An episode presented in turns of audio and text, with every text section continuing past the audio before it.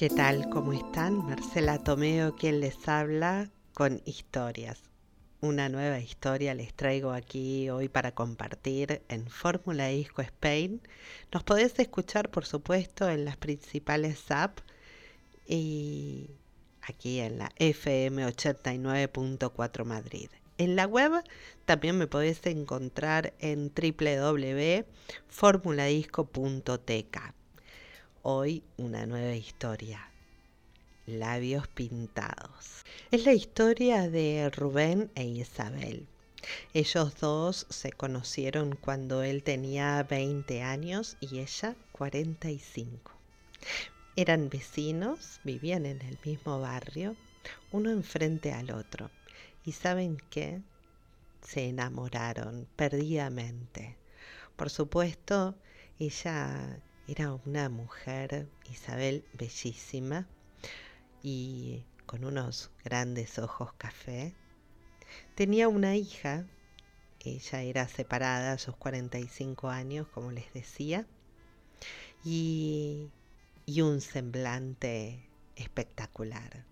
Ese semblante que da a las mujeres maduras que saben lo que quieren, que, que tienen ya su carácter definido, que no tiene filtros y no da muchas vueltas, que habla la voz de la experiencia y esto enamoró a Rubén con sus 20 años.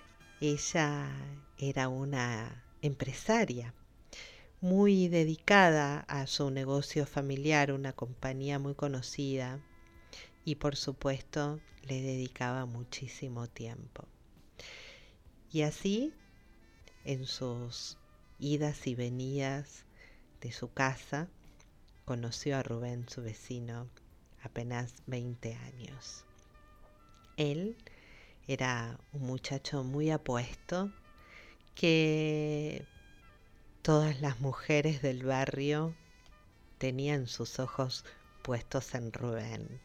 Era muy alto, esbelto, tenía una postura muy deportista. Él tenía su deporte favorito como eh, la equitación y, y estaba deslumbrado por esta vecina que le quitaba el sueño, que era Isabel. Debo contarles que la familia no estaba de acuerdo a que ellos dos se mantuviesen como una pareja. Por supuesto, sin tabúes, él pudo hablar con su familia, poder explicarle que él estaba muy atraído por ella y por supuesto se lanzó a la aventura con ella. La familia de él no estaba para nada de acuerdo porque lo veían a él como tan serio que la familia veía que por supuesto si Rubén se ponía de novios, como decían en mis pagos, con Isabel, esto sería algo duradero.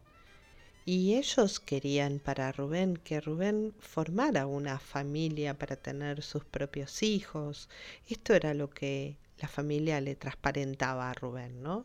Lo invitaban a que conociera a nuevas mujeres más jóvenes, que pudieran casarse por iglesia, que pudiese formar una familia con una persona de su misma edad, en fin. De alguna manera tener sus propios hijos, ya que obviamente ella teniendo 45 años no, no quería tener más hijos. Y por el otro lado, la familia de Isabel le comentaba a ella que no estaba bien visto en la familia, que ella, una mujer tan hecha y derecha, empresaria, mujer sola con una hija, em, tomara en serio a un muchachito de 20 años. O sea, los padres, eh, pese a su adultez, em, le comentaban esto a Isabel y se lo hacían saber en todo momento que no estaba bien visto. Y por supuesto, eh, como él vivía enfrente de ella, también el temor de ambas familias de ver cómo los vecinos veían esta historia, que por supuesto en el barrio se comentaba.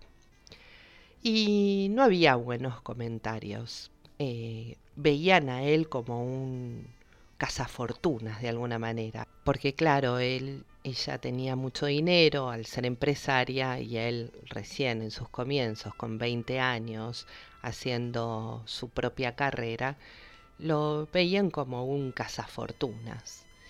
Pero nada más lejos que esto, por supuesto.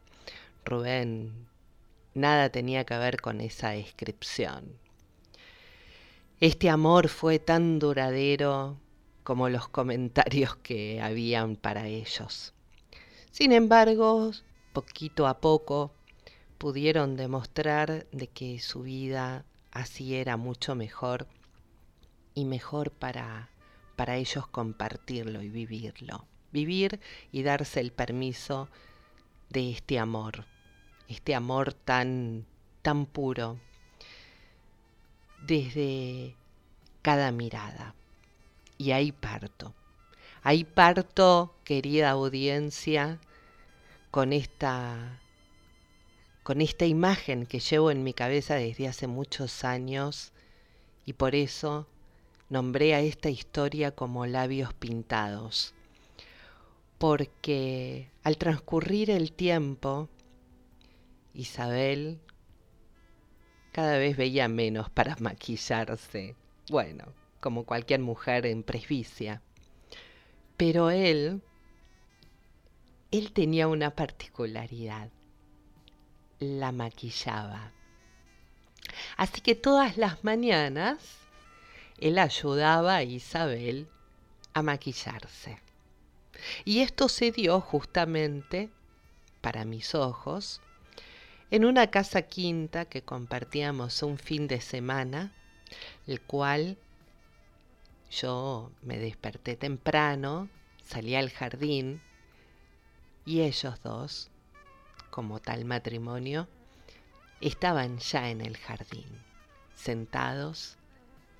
Era una imagen que ahora voy a describirla tal como mi retina tiene en su memoria. Él tenía su cosmetiquero, decimos, que es un bolsito con todos sus maquillajes, que tenía apenas algunos pocos.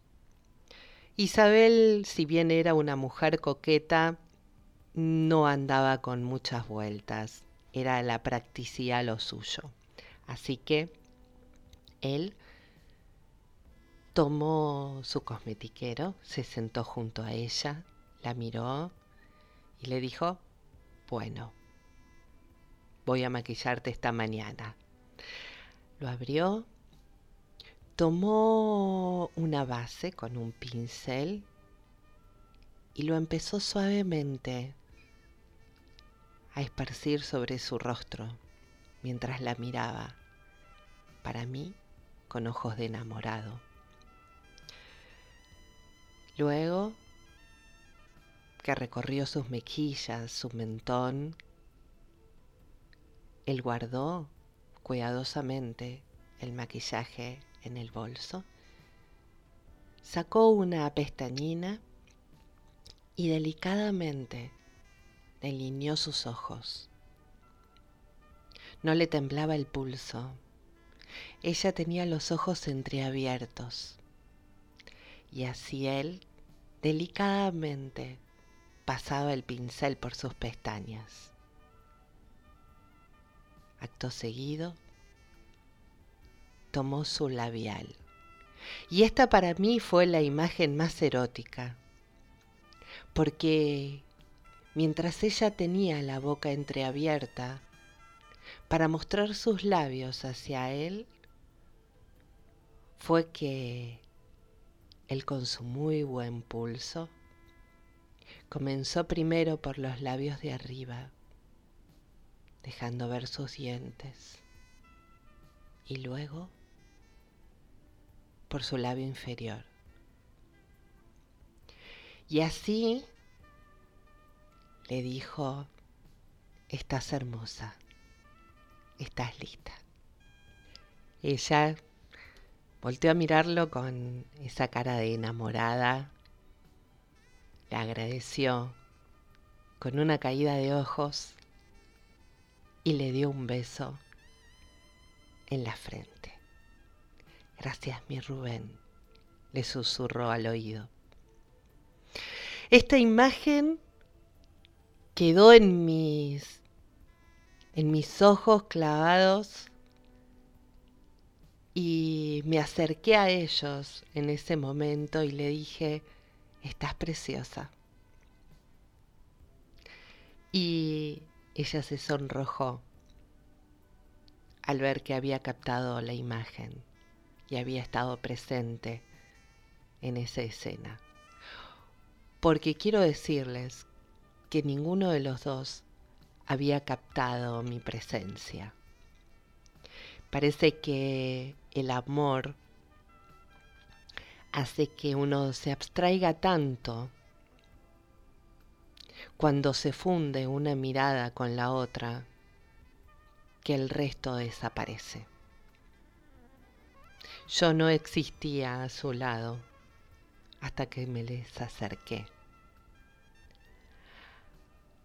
Por eso, por esta imagen que guardo en mi corazón, hoy quería transmitírselas para para que las sensaciones recorran su cuerpo, para que enciendan esta imagen en su cabeza, en su corazón y en su cuerpo. Siguieron pasando los años siempre juntos. Él seguía haciendo equitación. Era un deporte que a él le encantaba hacer. Ellos vivían muy cerca de mi casa, así que de vez en cuando, mientras yo cocinaba en mi cocina que daba a la calle, lo veía pasar con su traje. A veces paseaba con la nieta de Isabel, la llevaba al colegio. Él se hizo cargo como un buen abuelo, como un buen padre de su hija y su nieta. Ayudó a Isabel a criar a sus sobrinos. Esos fueron como sus hijos. Él los aprovechó al máximo. No se retuvo si bien no tuvo hijos naturales con Isabel, pero su cariño de todas maneras era muy bien aprovechado por Isabel, por sus sobrinos, por sus nietos y por su hija también, ¿por qué no? Fue un excelente compañero, a tal punto que nunca la dejó sola. Él podía trabajar, tenía mucho tiempo libre y siempre procurando estar con Isabel y con los suyos. Fue un, un excelente marido. El sueño de que, de que Rubén estuviese con una mujer más joven se fue diluyendo a través de los años y por supuesto quedó en la nada misma, en ambas familias Estuvieron muchos años juntos, más de 40 años. Y si bien no se casaron por iglesia, pero sí cumplieron por la palabra hasta que la muerte los separe. Cuando un día un dolor de cabeza que no se pasaba, Rubén decidió ir al médico y hacerse un chequeo. Ella ya tenía casi 85 años y él aún se veía joven. El médico no dio la mejor noticia. Una resonancia magnética había descubierto un tumor en el cerebro de Rubén. ¿Para qué contarles que esto fue en muy pocos meses. Rubén dejó a Isabel partiendo. Ella estaba desconsolada. No podía creer cómo las vueltas de la vida, cómo es que ella, a sus 85 años, creía que debía irse primero que él. Siempre hablaban de esto. Siempre ella comentaba y hacía eh, alusión a que él iba a irse primero que ella. ¿Y quién iba a decir que fue exactamente al revés? Una vez más, Isabel se quedó sola, viviendo los últimos años sin su querido Rubén. Fue el amor de su vida. Vivió su gran amor de la mano de Rubén. Y Rubén vivió con la mejor mujer que podía vivir, con Isabel. De su mano vivió su juventud y su adultez hasta su despedida. Me queda una sensación muy muy rica con esta historia. Porque tal como mi primera historia que conté en este programa Historias, que se llamaba La Pasión de Reinaldo, donde Faustina se atreve a vivir un gran romance, es exactamente lo mismo que hizo Isabel, atreverse a vivir este amor incondicional este amor y esta pasión, estos amores prohibidos. Prohibidos para la sociedad, ¿verdad? No para nosotros. No debería ser de esta manera.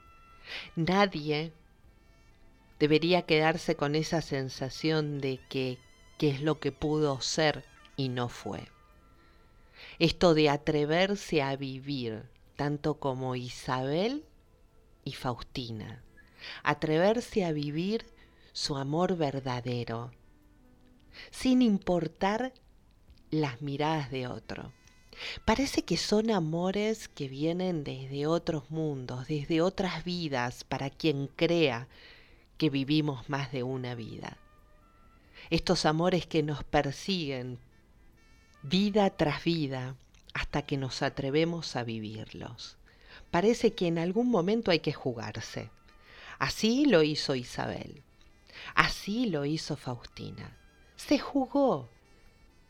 Vio que que lo sentía en el cuerpo, cuando lo sentís en las células de tu cuerpo, cuando la pasión te llama, cuando tu estómago hace esas palomitas que sentimos como una especie de vacío y una especie de emoción de ese querer atreverse y hacerlo ahora, ya, cuando tu hígado se estremece y no podés pasar un minuto más sin hacerlo. Es así. Esa es la pasión. Eso es lo que hay que hacer para sentirse vivo. Porque lo necesitamos, porque somos humanos, porque estamos en esta vida para vivirlo. Porque si no, ¿para qué estamos? Y fue así como no les importó el qué dirán. Fue así como no me veían a su alrededor, porque solamente existía su mirada y la de ella. Cuando todo el resto pasa a ser una nube cósmica que les rodea y solamente cobra existencia lo que en ese minuto tus ojos están mirando. Y no estás mirando unos ojos, estás mirando un alma. Así, de esa manera, esa, esa alma que está del otro lado, se vive el amor, se vive la pasión. ¿Y quién le puede decir que no a esto? Le juro que me tremezco pensando si alguna vez alguna persona tuvo que darse la vuelta y decir no, no me atrevo. Voy a hacerle caso a los dichos y a los consejos de mis amigos o de mis padres que quieren lo mejor para mí. ¿Quiénes son los otros para determinar qué es lo mejor para uno? Si los otros no están en nuestro cuerpo, somos nosotros los que determinamos. Somos nosotros los que vivimos y sentimos nuestro cuerpo que nos indica sí, anda para allá, aunque te equivoques, aunque te vaya mal, tenés que vivirlo. Hay dos maneras de aprendizaje. Las dos en algún punto se puede llegar a equivocar. Como diríamos, o compras experiencia o lo vivís. ¿Qué es mejor? Vivirlo. Vivirlo en algún punto. Primero porque lo vas a aprender. Y lo vas a aprender bien no hay equivocación, hay oportunidad, oportunidad de aprendizaje. Y a eso es a lo que me refiero. Ellos se atrevieron a vivir el amor, a vivir la experiencia de ser capaces de ver el alma de la otra persona enfrente de tus ojos, sin importar el que dirán a tu alrededor, sin ver que la diferencia de edad se podía llegar a ver mal? ¿Quién es uno para poner los parámetros de lo que es la normalidad? ¿Por qué juzgarlos? ¿Por qué no dejarlos vivir? Ellos tenían la razón. Ellos se atrevieron. Y por suerte no les importó lo que opinaba el resto y les demostraron al resto cómo ser felices, que es dejarse llevar por el corazón. ¿Qué más? ¿Qué más que eso? ¿Qué mejor aprendizaje que ese? Vivir la pasión, vivir una hermosa pasión, no se los quita nadie. A Isabel todos esos años que vivió con Rubén, el amor de su vida, nadie se los puede quitar. Ella también partió, pero creo yo que con la mejor de las experiencias. El primer matrimonio le dio su hija y el segundo matrimonio le dio el amor. Y así partió ella también, con la mejor de las experiencias. Cuánta gente parte sin haber conocido ni la pasión ni el amor. Pueden creerlo por hacer lo correcto. Lo correcto para el resto, ¿no? No para él, no para uno.